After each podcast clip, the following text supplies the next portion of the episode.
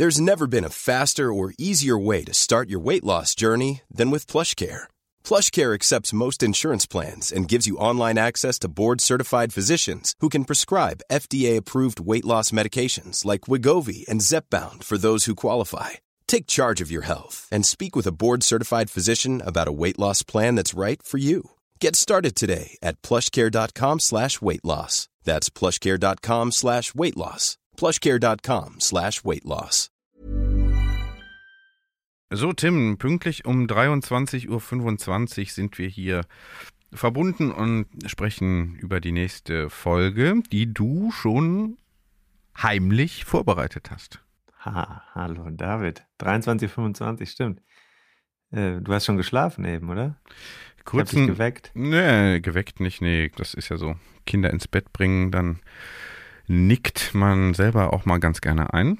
Deswegen mhm. bin ich topfit und ausge ausgeruht. Langer Mittagsschlaf, dann sind die Kinder natürlich erst um halb elf dann im Bett. Also das ältere Kind, das zweite ist ja noch ganz frisch und schläft sowieso die ganze Zeit. Hm, naja, gut. Also ich sitze hier auch noch. Ich habe gerade im Eisfach in meinem Bürokühlschrank was Schönes gefunden. Hähnchen-Curry von Froster. Habe ich mir die Hälfte von in die Mikrowelle gemacht. Das hat mich jetzt gerade bis hierhin getragen. Und jetzt freue ich mich auf das Gespräch mit dir. Das ist ja geistige Nahrung. Mhm. Ich teasere jetzt auch geistige Nahrung an, was du ja gerade auch schon versucht hast. Kurz mal ja. ähm, zwischengefragt. Froster hast du jetzt genannt. Gutes Produkt. Ja, super. Ich schwöre Potenzieller Sponsor für unsere. Will ich schon sagen, Folge. weil also Froster ist für alle da. Ja. Und ich mag es gerne, weil es äh, auch einfach ja, schnell zubereitet ist. Und dazu kommt dieses Versprechen der nachverfolgbaren äh, Inhaltsstoffe, beziehungsweise, also könnte das alles nachlesen. Ich finde das toll. Außerdem schmeckt mir das Hühnchencurry oder Hähnchencurry von Froster. Mir hat es gut gemundet. Mich hat es heute Abend, wie gesagt, bis hierhin getragen. Sehr gut. Müssen wir das jetzt eigentlich schon als Werbung ausweisen? Das müssen wir, glaube ich, als Werbung ausweisen, wobei wir hier keine Affiliation haben und auch nicht bezahlt werden dafür. Wir können natürlich noch ein paar Konkurrenzprodukte nennen. Was ist da so? Bofrost fällt mir ein. Ist das Nein, überhaupt das sollten wir nicht, weil das ist ja jetzt ein Test aus dem richtigen Leben. Mhm. Ich habe das Produkt ja hier letztens bestellt. Das muss man einfach auch mal so akzeptieren. Dann kann man darüber auch reden. Ich habe ja da kein Geld für bekommen. Ich habe sogar Geld ausgegeben. Also insofern würde ich mich fast auf eine Klage einlassen mhm, äh, mhm. und sagen, wir, man soll uns doch hier mal dazu verklagen, dass wir das als Werbung ausweisen. Mhm. Ich habe das Produkt getestet und bin damit zufrieden. Das ist für mich eine klassische journalistische Besprechung eines Inhalts. Mhm, mh, mh. Okay, ja, gut. Ähm, wir sind ja juristisch da im Zweifel auch ganz gut beraten ne, und lassen uns da auf alles Mögliche ein. Ich glaube, ich habe nochmal in die äh, Hörerdaten reingeguckt. Wir haben ja teilweise 60 bis 70 Prozent äh, Juristen, die das hören, was wir hier gerade machen. Genau, das wird alles übrigens erfasst. das wird genau getrackt. Ne? Bis äh, zu ähm, Adresse mit Hausnummer können wir das hier also lückenlos ja. nachverfolgen. Ja. Ja. Wir, könnten also, wir könnten also den Podcast auch auf Kassette aufnehmen und den einzelnen Hörern, die bisher mindestens drei Folgen gehört haben zum Beispiel, dann auch hier so äh, Kassetten in den Briefkasten werfen ja. und sagen, hier sind die nächsten zwei, drei, vier, fünf, sechs, sieben, äh, 129 Folgen. Ja, genau. So machen wir es dann bald. Kassette. Ja. Eine Idee. Ja, kommt mhm. ja wieder. So Vintage, ne? Ich habe jetzt letztens gesehen, dass es den ersten Sony Walkman bei eBay auch mit den Original-Kopfhörern mhm. gibt für 89 Dollar, glaube ich, habe ich das gesehen. Ich weiß gar nicht genau, warum mir das angezeigt wurde. Ich habe nicht zugegriffen, weil ähm, ich bin hier durch und durch digitalisiert und durchdigitalisiert. Du bist auch der Ton. Fetisch ist. Und weißt du was? Die Aufnahmen, die ich dir demnächst liefere, die sind alle nicht deinem, ja, sagen wir mal, technischen Anspruch genügend. Da hm. muss man einfach jetzt schon vorher Entschuldigung sagen. Entschuldigung, David. Also das, was jetzt das, kommt, ne? Du hast das ja ist schon ganz okay noch. Das haben wir über ja. Zoom aufgenommen. Ach so. oh, ich glaube, das mit Headset, das kann man machen. Das geht schon so. Hm. Das passt, außerdem sind die Inhalte ja auch entscheidend, das ist immer meine Meinung. Ja, wobei Studien, ja, ja. kann ich ja auch mal zitieren. Ja. Äh, nee, ist jetzt ne? unwichtig, wir sind ja jetzt beim Radsport. Genau, äh, aber bevor es, äh, also wir haben, wissen, dass jetzt gleich ein Interview kommt, das du geführt hast. Wir fahren erstmal hier unser Intro ab.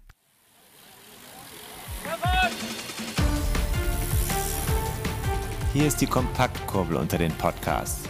David Korsten und Tim Farin reden über 101 Dinge, die ein Rennradfahrer wissen muss und liefern dir Gesprächsstoff für deine nächste Runde. Ja, welchen Gesprächsstoff liefern wir denn jetzt für die nächste Runde? Rennradfahren und Gesundheit. Mhm. Ist das überhaupt gesund? Also Stürze sind eher ungesund, aber gehören darum geht es wahrscheinlich gehören nicht. Ne? Dazu. Ja, klar gehören. Also das gehört dazu äh, und es gehören natürlich die Herz-Kreislauf-Werte dazu und überhaupt die Umfänge, aber auch noch was anderes, nämlich die mentalen Aspekte der Gesundheit. Also man überstresst sich mit Training vielleicht manchmal oder setzt sich zu hohe Ziele und trainiert weiter, wenn es vielleicht gar nicht angemessen wäre oder andersrum bietet man seinem, seinem Geist auch eine gesunde ähm, ja, Abwechslung, wenn man aufs Rad steigt und so. Ich spreche mit einer Frau, die sich mit Gesundheit auch wissenschaftlich auseinandergesetzt hat und praktisch, mhm. denn sie ist Ärztin mhm. und Rennradprofi. Mhm. Ja, gute Kombination. Kann man sagen. Ja, zum ersten Mal ist ja Premiere, ne? Kann man schon auch mal sagen, zum ersten Mal eine Frau hier im Podcast, was keine Absicht ist, oder? Ist das Absicht? Absicht was jetzt in welcher Hinsicht? Wie in, in beiderlei Hinsicht wir wollen die Diversität der Welt auch abbilden, aber ohne das jetzt zum politischen Programm zu erklären, sondern es ist einfach selbstverständlich. Sehr diplomatische Antwort, aber äh, vollkommen d'accord.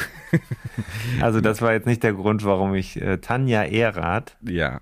mhm. ausgesucht habe, sondern der Grund war, dass sie Ärztin ist und Rennradprofi und noch dazu ganz interessant, jemand ist, der eben also erst diesen akademischen Beruf erlernt hat ja. und dann aber vor einigen Jahren, nicht allzu lange her, ist glaube ich 2017, sozusagen als Quereinsteiger in den Profisport gekommen. Profi-Radsport durch eine verrückte Chance. Sie hat sich bei Swift, also beim virtuellen Radfahren, mhm, hatten wir auch schon mal drüber gesprochen. durchgesetzt. Genau, also das haben wir besprochen, was das ist. Und sie ist da bei so einer Challenge, wie das ja heute heißt, hat sie sich äh, unter ganz vielen, ich weiß nicht wie viele tausend Leute, die teilgenommen haben, hat sich durchgesetzt, war die beste oder eine der besten und ist dann ähm, in den Profizirkus gekommen und hat sich da jetzt auch seit ein paar Jahren behauptet. Also kann da auf diesem Niveau äh, durchaus ihre Dienste erbringen und ist deswegen hat sie ihre Medizinerin-Karriere erstmal so ein bisschen auf Eis gelegt. Mhm, also vom ja, Hybrid-Sport in den analogen Profisport. Kann man das so sagen? Ja, das wollte ich jetzt mit ihr eigentlich nicht besprechen. Das habe ich jetzt eigentlich so nur für den Hintergrund gesagt, weil darüber ja. gab es in den letzten Jahren Porträts und Interviews und so weiter mit ihr. Mhm. Ähm, und ich fand das wirklich ganz interessant, mal zu sagen, was ist eigentlich, ist das gesund, was wir hier machen? Vor allem, ist das bei den Hobbyfahrerinnen oder Innen oder Hobbyfahrern gesund? Und ist das bei den Profis eigentlich auch noch gesund, was die da so machen? Und wie mhm. gesagt, also gehört Stürzen dazu. Wann gehört das dazu zum Training oder gehört das beim Rennenfahren auf jeden Fall dazu? Darüber haben wir geredet. Dann hören wir uns das einmal ja. an, würde ich sagen. Ne? Ich habe es auch noch nicht gehört. Jetzt, ja, ähm, also ich auch nicht. Bin da auch. Äh, jetzt aus der Erinnerung gerade, genau. Ja. Mhm. Okay, mhm. gut. Dann geht das los.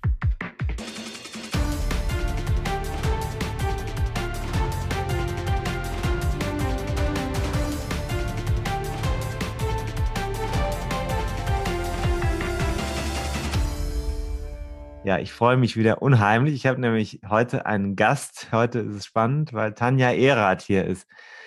Tanja, wo bist du und wer bist du eigentlich? Hallo erstmal und vielen Dank für die Einladung. Ich bin in Köln, in Deutsch in meiner Wohnung und ich bin ein Radprofi. Das ist auch, glaube ich, der Hauptgrund, der mich hier hinbringt. Ein ehemaliger Triathlet, beziehungsweise eine ehemalige Triathletin. Bei mir selber darf ich ja dann definitiv gendern. Du musst, und, du musst. Äh, ich muss.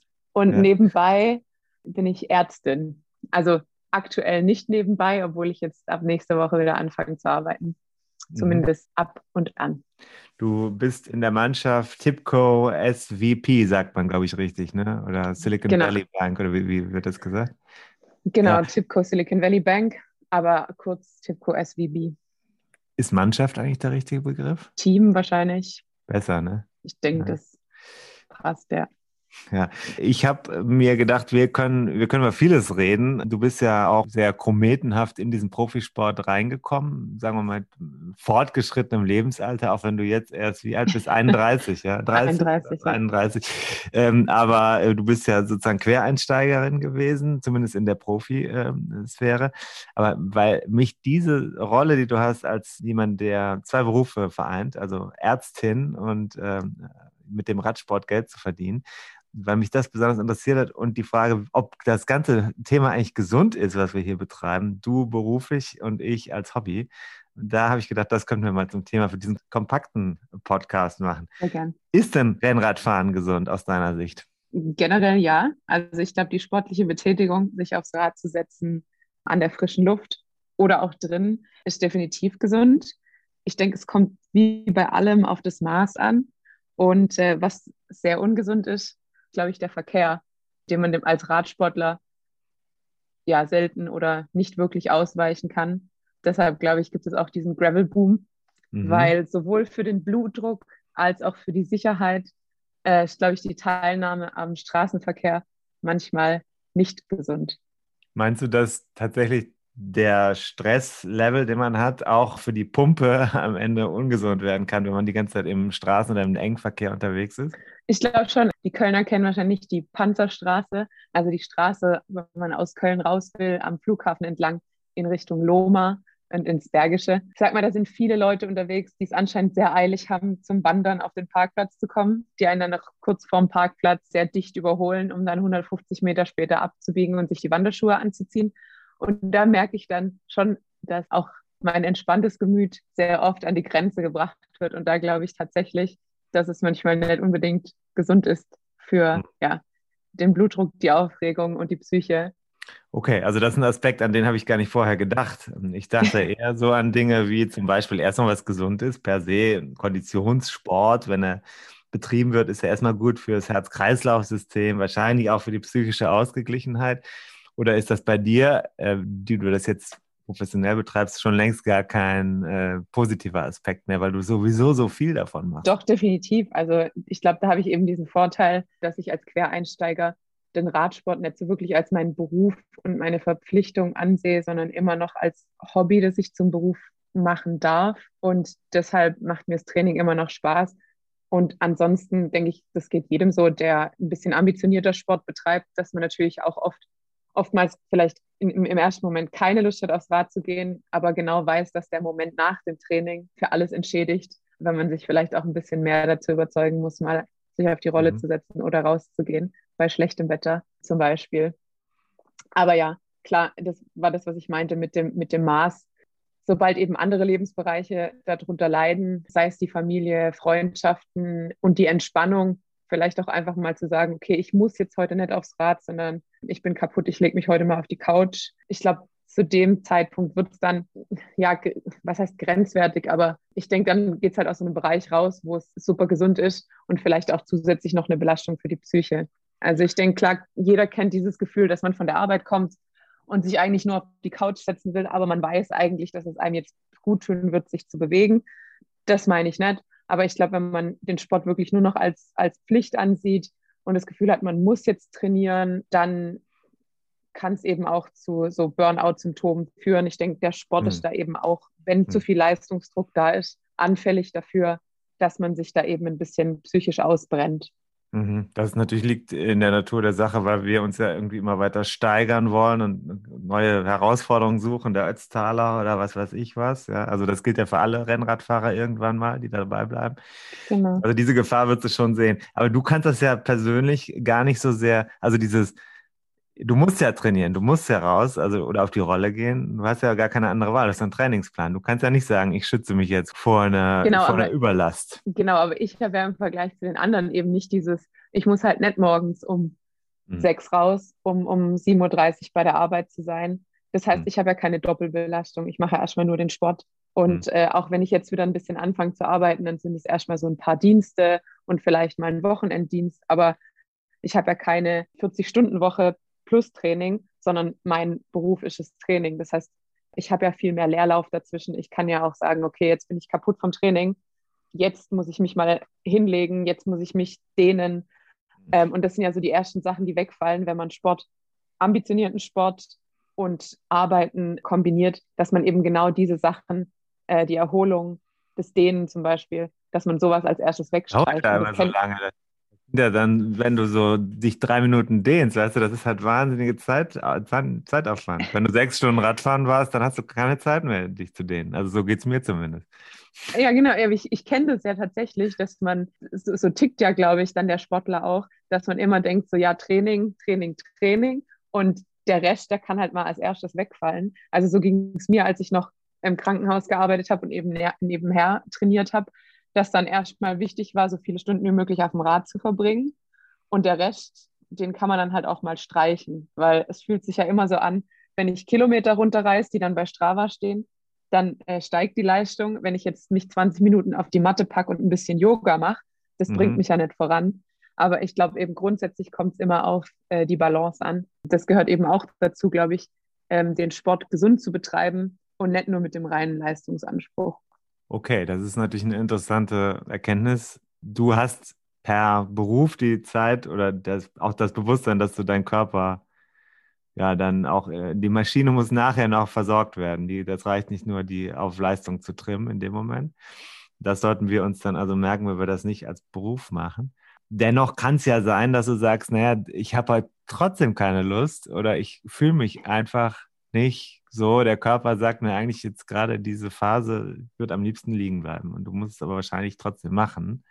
Äh, Gibt es solche Punkte, wo du sagst, ich überwinde mich da? Es ist vielleicht sogar auch gut, sich zu überwinden und Impulse zu geben. Also, und, oder hast du manchmal auch so ganz ehrlich das Gefühl, es könnte schon ein bisschen ungesund sein, ein bisschen zu viel Stress? Nee, also ich tendenziell fühle ich mich nie so, dass ich mir denke, oh Gott, das wird jetzt zu viel, ähm, weil ich ja auch mit meinem Trainer sehr eng zusammenarbeite und tatsächlich, wenn ich irgendwann mal merke, ich bin jetzt super kaputt, weil wir hatten fünf harte Tage und ich habe am nächsten Tag wieder eine harte Einheit auf dem Plan stehen, aber ich merke, wahrscheinlich kann ich das gar nicht so umsetzen, wie es geplant wird, dann spreche ich mit meinem Trainer, ob das Sinn macht und wenn er sagt, das macht Sinn, dann mache ich es und wenn er mhm. sagt, das macht keinen Sinn, wenn du dich so fühlst, dann lasse ich es.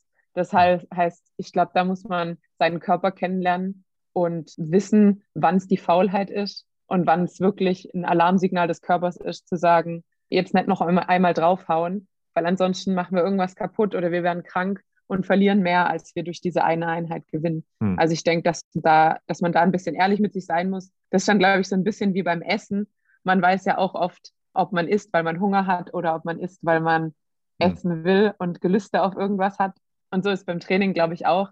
Man weiß eigentlich genau, wann man faul ist und hm. ähm, wann der Körper ist, der einem Stopp sagt. Und hm. ich glaube, da muss man eben ehrlich sein und seinen Körper kennenlernen. Und tendenziell ähm, würde ich sagen, sind die meisten äh, Leute, die, die ambitioniert sporteln, eher immer dabei, eine Einheit mehr zu machen, als eine Einheit wegzulassen. Deshalb würde ich sagen, im Zweifel lieber mal die Füße stillhalten und äh, eine Einheit weniger, als nochmal eine VO2 Max-Einheit draufzuhauen oder ein Swift-Rennen, weil es jetzt mhm. gerade so Spaß macht.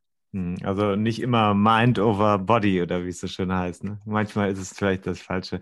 Ich, es gibt ja den, genau. das Beispiel aus dem Frauenradsport. Marianne Voss hat das ja, hat das ja auch äh, ausdrücklich oder eindrucksvoll beschrieben. Sie war ja in so einer Falle äh, gelandet ähm, in der sie sich einfach übertrainiert hat oder über, über das gesunde Maß gegangen ist, viele Jahre und dann auch sehr lange gebraucht hat, um sich wieder davon zu erholen, in richtig körperlich, seelisch-körperliches Loch gestürzt ist. Das ist, glaube ich, vielleicht auch nochmal eine Geschichte, die man nachlesen sollte. Äh, als ja. mahnendes Beispiel bei den Männern wird da gar nicht so oft drüber geredet. Ich glaube, solche Beispiele gibt es auch. Tom de Moulin hat ja jetzt auch seine, das ist ja, glaube ich, auch ein ganz gutes Beispiel dafür. Ich meine, natürlich spielt da wahrscheinlich auch noch der mediale Druck eine große Rolle den man als, als Amateursportler nicht unbedingt hat. Wenn irgendwie die ganze Welt von einem äh, erwartet, dass man eine Grand Tour gewinnt, dann ist, glaube ich, der Druck auch nochmal ein anderer. Mhm. Und das kommt dazu. Aber ich denke, er hat ja auch gesagt, dass ihm dann halt irgendwann das Training nicht mehr Spaß gemacht hat und er es nicht mehr genossen hat. Mhm. Wenn man so eine große Leidenschaft hat wie den Sport und es macht einem dann keinen Spaß mehr, dann ist man ja wirklich so ein bisschen verloren, wenn es der Beruf ist. Und dass man nicht an den Punkt kommt, sondern vorher schon die Reißleine zieht, ist, glaube ich, ganz wichtig. Wo ist denn dein Ruhepuls? mein Ruhepuls geht, wenn ich so im Halbschlaf bin, geht er runter auf 32. Das klingt ja erstmal nach einem sehr guten Herzen, ne? Ja, ich glaube aber auch, das ist, das ist so ein Familiending. Also meine, meine Mutter äh, ist früher auch ambitioniert Rad gefahren und mein Opa war Kletterer und Turner und die hatten beide auch immer so einen rund um, um die 30er Ruhepuls. Ich glaube, es ist auch was sehr familiäres. Der Puls ist da ja auch sehr individuell. Hat denn, das habe ich nochmal nachgelesen, eben hat der Sport in deiner Familie äh, Hast du gelernt, dass es etwas ist, was man macht, weil es irgendwie dazugehört? Oder hat es auch tatsächlich etwas mit Gesundheit zu tun gehabt? Beides, glaube ich. Also mein Papa wollte immer, dass meine Schwester und ich ähm, einen Sport machen. Ich denke nicht nur aus dem Gesundheitsaspekt, dass wir uns bewegen, sondern eben auch aus der, durch die soziale Komponente einfach in einem Teamgefüge mit anderen. Ich denke auch die Erlebnisse, die ich mit dem Sport mitgenommen habe, egal ob im Triathlon oder auch jetzt im Radsport, waren ja einfach immer tolle Erlebnisse mit, mit guten Leuten. Deshalb wollte er das auf jeden Fall auch in unserer Entwicklung abbilden und hat uns einen Sport gesucht, der uns Spaß macht. Mhm. Gefühlt ist jeder meiner Onkels schon einen Marathon gelaufen oder mehrere. Dementsprechend kenne ich und ob, ob Marathonlaufen dann äh, gesund ist, das ist wieder ein anderes Thema. Deshalb würde ich schon sagen, dass ich Sport auch als nicht nur Gesundheitsaspekt, sondern es gehört dazu und es ist auch irgendwie schön, seine Leistung zu vergleichen und seine Leistung zu steigern, dass das schon immer so ein Teil von meiner, von meinem Leben war und auch mhm. von meiner Erziehung. Das Wort Marathon, das habe ich mir gerade markiert im Kopf, weil äh, das ist vielleicht ganz interessant. Der Unterschied, du bist ja Ärztin, du kennst ja das ganze Gefüge da aus Muskeln und keine Ahnung, Sehnen, Knochen und was da alles dazugehört. Gewicht ist äh, Winkel und was weiß ich. Die laufen sich irgendwann mal, äh, verschleißen die da sich, wenn die das oft machen. Und die Jogger weiß man ja auch, irgendwann kommt das dazu. Und Rennradfahrer, die leben bis zum 85. Lebensjahr glücklichen fahren 35er Schnitt in die Eifel, ne? Und haben keine Probleme, ja. sondern super Herz. Würdest du das, ist, stimmt das alles? Also ist das, ist das einen eigentlich ein viel schonenderer Sport als der, als der andere? Ja, ist natürlich jetzt sehr überspitzt, aber ähm, grundsätzlich klar, ich habe ja früher auch Laufen betrieben und Radsport im Triathlon. Ähm, und da muss ich sagen, wenn ich Probleme und Verletzungen hatte, war es eigentlich immer die Laufbelastung, weil man natürlich immer auch das eigene Gewicht trägt mit jedem Schritt und man natürlich trotzdem auch dann viel Zeit mit Laufen verbringt. Und das natürlich eine ganz andere Belastung aufs Gelenk bedeutet, als entspannt durch die Gegend zu fahren. Natürlich kann man sich auch ein bisschen die Gelenke belasten mit einer niedrigen Trittfrequenz und hohen Wattzahlen am Berg. Mhm, ja. Aber es ist natürlich trotzdem immer eine gute Möglichkeit. Ich habe das jetzt bei meinem Kreuzbandriss gemerkt. Ich habe mir bei einem Sturz letztes Jahr das Kreuzband gerissen und das Innenband. Zu dem Zeitpunkt, wo ich noch nicht wirklich an Laufen, Gehen oder Stehen denken konnte, konnte ich trotzdem schon Rad fahren. Und es war eine, eine gute Möglichkeit, eigentlich wieder Bewegung ins Knie zu bringen, die Schwellung wegzukriegen. Und da habe ich halt gemerkt, was für eine gute Möglichkeit Radsport und für eine schonende Möglichkeit für die Gelenke Radsport eben darstellt. Und ich denke, gerade Leute, die Gewicht verlieren wollen, und sich sportlich betätigen wollen, die sollten vielleicht sich lieber aufs Rad setzen, als laufen zu gehen. Weil gerade wenn das Gewicht eben noch hoch ist, dann hat man die Mehrbelastung der Gelenke, obwohl die Muskulatur vielleicht noch nicht ausgebildet ist. Mhm. Und beim Radsport kann man das eben ausschalten. Man sitzt auf dem Sattel, man bewegt die Beine durch und es ist eigentlich eine einfache Möglichkeit, gelenkschonend die Pumpe anzuwerfen. Wenn man nicht aus der Kurve fliegt und sich das Kreuzband reißt. Gehört das zum Straßenradsport dazu, dass man auf der Nase landet? Also mir ist es jetzt echt schon länger nicht mehr passiert, aber früher umso häufiger. Also ich denke, zum Rennsport gehört es dazu. Da passiert es halt einfach manchmal und ist unvermeidbar. Jetzt zum Training sollte es nicht unbedingt dazugehören. Also, okay, das ist ein wichtiger Unterschied. Also muss, man muss nicht einkalkulieren, genau. dass man bei 10.000 Trainingskilometern im Jahr dreimal sich das Schlüsselbein bricht. Nee, also ich habe ich überlege gerade, ob ich überhaupt im Training mal gestürzt bin. Ich denke, wenn dann so am Anfang, als ich mit Klickpedalen angefangen habe, so mit 12, 13, mhm. ähm, dass ich da mal an der Ampel umgefallen bin oder wenn wir angehalten haben. Aber ansonsten kann ich mich nicht an so viele Trainingsstürze erinnern. Äh, selbst in der Gruppe, da wird ja doch eher nachsichtig gefahren. Oder man sollte darauf achten, dass man nachsichtig fährt. Und natürlich immer, äh, wenn es möglich ist, so Fahrtechniktraining oder so ein bisschen Skills üben, ist immer gut, bevor man in der Gruppe dann wirklich durch die Gegend heizt. Mhm. Okay, aber das Rennenfahren, da muss man schon damit rechnen. Also das ist dann, wenn ich jetzt mich auch als jeder Mann oder jeder Frau für ein äh, Cyclassics in Hamburg anmelde, dann sollte ich schon damit rechnen, dass es auch körperlich riskant werden kann. Ja, definitiv. Also ich bin auch früher so ein paar, also die Excel Classics bin ich gefahren, Riderman, solche Sachen. Da wurde dann auch mal gestürzt. Es geht trotzdem nicht so eng her wie in einem professionellen Peloton, würde ich sagen. Und es wird auch ein bisschen rücksichtsvoller gefahren, weil, glaube ich, jeder weiß, Montag geht es wieder ins Büro oder in die Firma und äh, jeder will eigentlich wieder heile ankommen. Deshalb wird mhm. da schon rücksichtsvoller gefahren. Aber klar, es, Unfälle passieren und das passiert eben auch dann beim Radfahren. Was hast du denn außer dem Kreuzband schon alles kaputt gemacht beim Rennenfahren? Ja, eigentlich, das war so mein größter Sturz und dann habe ich mir bei einem Fixed-Gerennen noch mal den Kiefer gebrochen. Aber das war, ist ja auch die Fixed-Gerennen, also ohne Bremse, sind ja. ja. dann auch wieder speziell. Das ist und natürlich eine ganz andere. Dann, ja.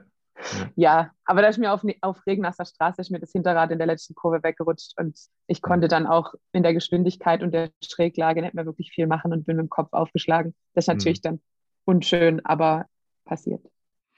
Jetzt äh, haben wir noch eine Sache, wenn wir über Gesundheit reden, äh, Sport unter diesen Bedingungen, Pandemie. Die Pandemie läuft ja wahrscheinlich noch eine Weile, zumindest in einigen Wellen. Ist es jetzt gesund, den Sport so zu betreiben? Also, oder gehst du ins Risiko, Gruppenfahrten draußen auf der Straße? Du kannst wahrscheinlich einfach bei dir in Köln aufs Rad gehen und gucken, wer da sonst noch unterwegs ist und mit anderen Leuten unterwegs äh, Windschatten bilden, Gruppen bilden, dich abwechseln und so, oder? Also, du musst anders trainieren. Oder ist es alles egal? Man ist sowieso in der frischen Luft und der Keim ist, äh, ist kein kein Risiko dann für dich? Na, das ist jetzt ein großes Thema mit den neuesten Erkenntnissen der Aerosolforschung und so weiter, aber so weit will ich mich da jetzt gar nicht ja, aus dem Fenster lehnen. Ja. Also ich muss sagen, zu Beginn der Pandemie war ich sehr konsequent und bin eigentlich zu 99 Prozent drin geblieben. Ich kam mir ex extrem schlecht vor, nicht als Ärztin zu arbeiten, stattdessen Radsport zu betreiben. Und dann habe ich gedacht, ich minimiere wirklich das Risiko, dass mir irgendwas passiert. Und wenn es auch nur von einem Auto die, die Vorfahrt genommen bekommen äh, auf der Trainingsfahrt sein wird, weil ich möchte nicht in der Notaufnahme sitzen in Radklamotten und sagen, ja, ich bin nicht zu Hause geblieben und jetzt brauche ich hier auch noch eure Kapazitäten. Deshalb am Anfang bin ich halt wirklich sehr konsequent komplett drin gefahren. Und dann bin ich jetzt mit meinem Freund ab und zu rausgegangen. Dann ging ja auch die Rennen wieder los. Dann war ich vermehrt draußen. Aber wir halten uns halt wirklich dran, dass wir, ähm, ich meine, ich bin ja ein Haushalt mit meinem, mit meinem Freund, kann mit ihm fahren und dass wir dann maximal mit einer Person mehr draußen mhm. Rad fahren. Ich finde gerade, selbst egal, ob man jetzt mit einem Vereinstrikot, mit einem Trikot vom professionellen Team oder einfach so unterwegs ist, man zeigt ja auch nach außen, okay, auch wenn wir jetzt hier unseren Sport betreiben, aber wir nehmen das ernst, wir wissen, dass sich gerade jeder zurücknimmt und es bedeutet eben auch, wir können nicht in der Gruppe fahren. Und dann finde ich das auch wichtig, dass man da als Radfahrer eben zeigt, wir Radfahrer, uns ist das sehr wohlbewusst und wir gehen unserem Hobby nach, aber wir gehen unserem Hobby verantwortungsvoll nach für mhm. alle und gehen da kein Risiko ein. Deshalb finde ich schon wichtig, dass man sich an die Vorgaben hält und aktuell keine Gruppenfahrten vornimmt. Da fällt mir was Lustiges ein. Ich hatte, das werden die Hörer dieses Podcasts langsam äh, nicht mehr hören können. 312 Kilometer letzte Woche Mallorca 312 nachgebildet, alleine in der Eifel mit einem Freund. Und wir hatten das Angebot, dass noch zwei, drei, vier, fünf, sechs Leute dazukommen, um uns sozusagen zu helfen unterwegs. Und wir haben uns dagegen entschieden, weil wir gesagt haben, das können wir jetzt einfach nicht machen. Vor allem, selbst wenn es irgendwie regularisch in Ordnung wäre, aber auf den Bildern sieht das halt blöd aus, wenn du dann eine Geschichte machst und du bist dann mit sechs oder acht Mann unterwegs. Also insofern haben wir gesagt, lassen wir das sein. Unter pandemischen Bedingungen machen wir das nicht so. Das ist das. Finde ich auch gut. Also, weil ich merke ja selber, wenn ich, wenn mir jetzt eine Gruppe von Leuten entgegenkommt, dann frage ich mich so, haben die sich jetzt vorher getestet? Oder hm. natürlich kann man sich dann immer sagen, so ja, die haben das unter äh, allen Richtlinien betrieben. Aber wenn man jetzt als Autofahrer unterwegs ist und man ist jetzt vielleicht nicht unbedingt pro Radsport eingestellt, hm. dann verstehe ich auch irgendwie, wenn die Leute sich dann aufregen. Und ich finde, da sollte man den Leuten gar keinen Grund geben, sich da irgendwie über den Radsport aufzuregen. Ich muss ja sagen, ich habe ja dann immer noch das Glück, dass wenn wir jetzt bei Rennen sind, also zum einen, dass ich Rennen fahren darf, ist natürlich ein großes Privileg. Und ähm, wir werden zwar dann streng getestet. Ähm, ich bin jetzt, glaube ich, auch in den vier Wochen, die ich in Belgien war, ich weiß nicht, wie oft ich ein Stäbchen in, in der Nase oder im Rachen hm. hatte.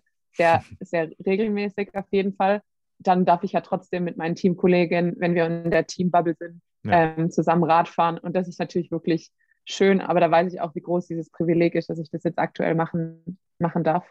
Mhm. Und ich denke, ja, wir können uns alle darauf freuen, wenn es hoffentlich mit der Impfung vorangeht, die Zahlen nach unten, dass wir vielleicht im Sommer doch wieder ein bisschen hm. auf Gruppenfahrten unterwegs sein dürfen, alle. vielen Dank, Tanja. Tanja Erath aus Köln, jetzt wie ich. Wir sind nicht weit weg, äh, aber wir haben uns per Zoom zusammengeschaltet. Du gehst jetzt in eine, in eine Swift-Runde, wenn ich es richtig verstanden habe, und ich arbeite jetzt weiter an der Tour de France Vorschau. Ich danke dir recht herzlich und wünsche dir noch ein sehr erfolgreiches Jahr. Danke auch und äh, dir noch einen schönen Tag.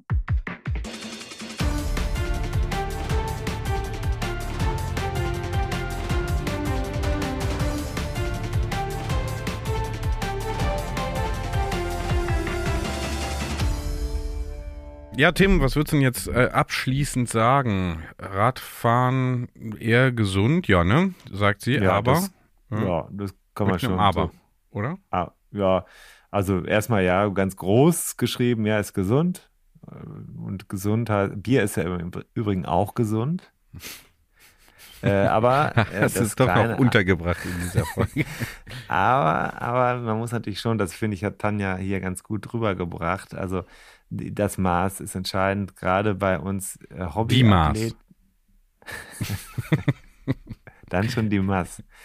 äh, okay, also dann das Maß weil gerade die Hobbyathleten, das fand ich einen ganz guten Punkt, darüber nachzudenken, ist ganz wichtig. Die Zeit, die man sich nimmt, um die Nebeneffekte des Sports äh, zu verarbeiten oder sich selber zu pflegen oder auch mal ein bisschen den Gang rauszunehmen, das ist natürlich ein, so, ein, so ein Ding, also sich die dauerhaft zu stressen oder sich selber unter Druck zu setzen, dass das natürlich im Zweifelsfall einen eher verbrennt finde ich einleuchtend und darüber sollte man wahrscheinlich schon häufiger mal nachdenken. Ich finde aber insgesamt so ganz ermutigend, wie sie, auch was das Thema Stürzen und so anbelangt, da ist sie ja jemand, der eher so eine ja, positive Botschaft, das gehört nicht dazu. Du musst im Training, musst du nicht auf die Nase fallen oder so. Und das ist insgesamt gut. Du kannst auch lange diesen Sport betreiben. Die Effekte auf deine Gelenke, auf deine Muskulatur sind nicht negativ, sind positiv. Also das finde ich, das bestätigt sie und sie verbreitet auch eine positive Stimmung dabei. Das finde ich auch ganz schön. Sie hat ja auch schon ihre Verletzungen hinter sich, aber man merkt ihr an, als jemand, der das jetzt, also Medizinerin, die das ja auch einschätzen muss, Sie ist nicht die einzige Medizinerin, die ich kenne, die Rennrad fährt. Äh, aber das ist ja, finde ich, immer so ein, so ein, so ein bisschen so ein, ja, eine Wegmarke, wenn so Leute sagen, ja, das ist schon eine gute Sache, das mache ich auch gerne und das ist äh, gesund für dich und mich. Äh, insofern, glaube ich, kann man das schon, das gesund groß stehen lassen. Und das lassen wir mal zum Ende stehen und sagen, bis zum nächsten Mal hier bei 101 Dinge, die ein Rennradfahrer wissen muss dass Rennradfahren gesund ist, ist eins von mindestens 101 Dingen, die ein Rennradfahrer wissen kann. Wer die 100 anderen erfahren möchte, der greift zum Buch von Tim Farin. 101 Dinge, die ein Rennradfahrer wissen muss, erschienen im Bruckmann Verlag. Hat das jetzt ganz vergessen, das zu erwähnen, dass das äh, Buch dazu gibt. Danke, David. Danke. Ja, wir hatten ja gesagt, ich bin ausgeschlafen, hellwach, woke sozusagen. Cool. Outro. Cool. Ciao. Ciao.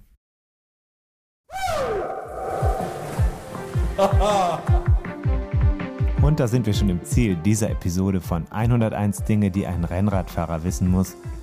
Die Kompaktkurbel unter den Podcasts. Hast du Lust auf mehr Wissen, mehr Anekdoten, mehr Spaß und Inspiration für deine nächste Radtour? Dann kannst du ja mal nach dem Buch schauen. Das gibt es natürlich in gedruckter Form und als E-Book vom Verlag Bruckmann 101 Dinge, die ein Rennradfahrer wissen muss. Überall, wo es Bücher gibt. Also im Handel und im Internet. Wir sagen Kette rechts und bis zur nächsten Ausgabe.